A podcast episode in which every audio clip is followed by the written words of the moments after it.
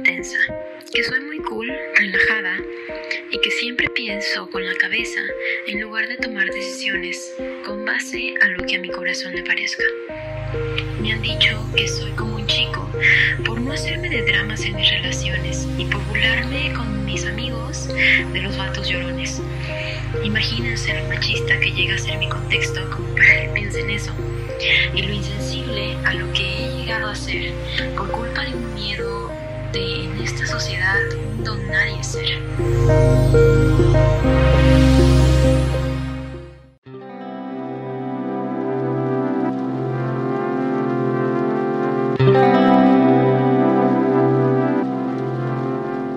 Conozco personas que me ovacionan y admiran por hablar como si nada de las desgracias que me pasan en la vida.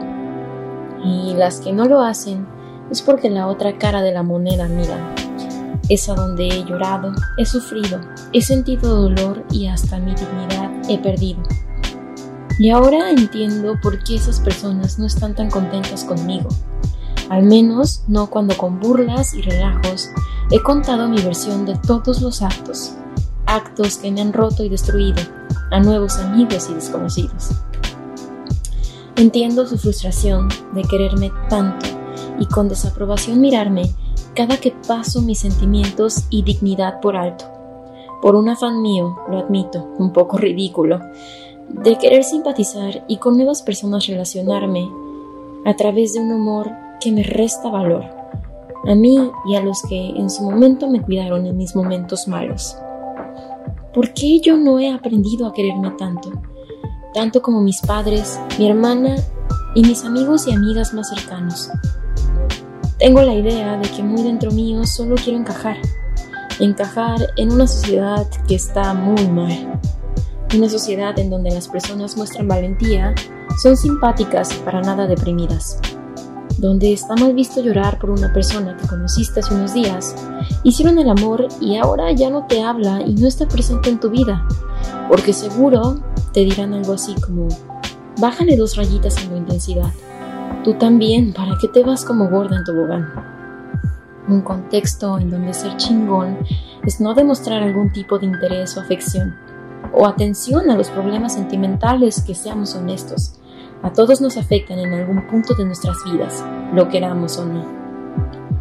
Un juego pendejo en donde el primero en mostrar sus sentimientos, ya sea en una relación, en el trabajo o incluso en el hogar, es quien más lastimado terminará y con burlas lo querrán silenciar.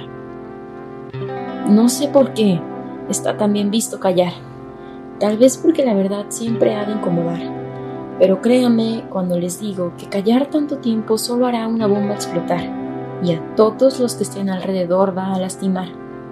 A todos los que alrededor de la persona que decidió callar no quisieron desde un inicio escuchar, que forzaron su silencio con ciertas actitudes, halagos y comentarios, hasta que esta persona simplemente ya no puede aguantar más. Y es cansado, cansado pretender que todo siempre está bien, que nada afecta y que todo pasa, es cansado no decir que lo que se pasa se lleva también un pedazo de lo que somos y a cambio nos regala un trauma. Es abrumador que por hacernos los fuertes en una primera ocasión, a la siguiente hagamos lo mismo y comencemos con un enfermo patrón. Y por tantas repeticiones, quienes están a nuestro alrededor lo normalicen y hasta adopten. Así que Hoy me quiero prometer expresarme, sentir y llorar sin ningún temor tener. Gritar lo que me haga querer gritar y con los demás simpatizar un poco más. No minimizar los problemas o sentimientos, sean míos o sean de ellos. Me prometo ya no callar e invitar a los demás a hablar. Y si me tengo que burlar, será de aquellos que de intensa o infantil me quieran tachar.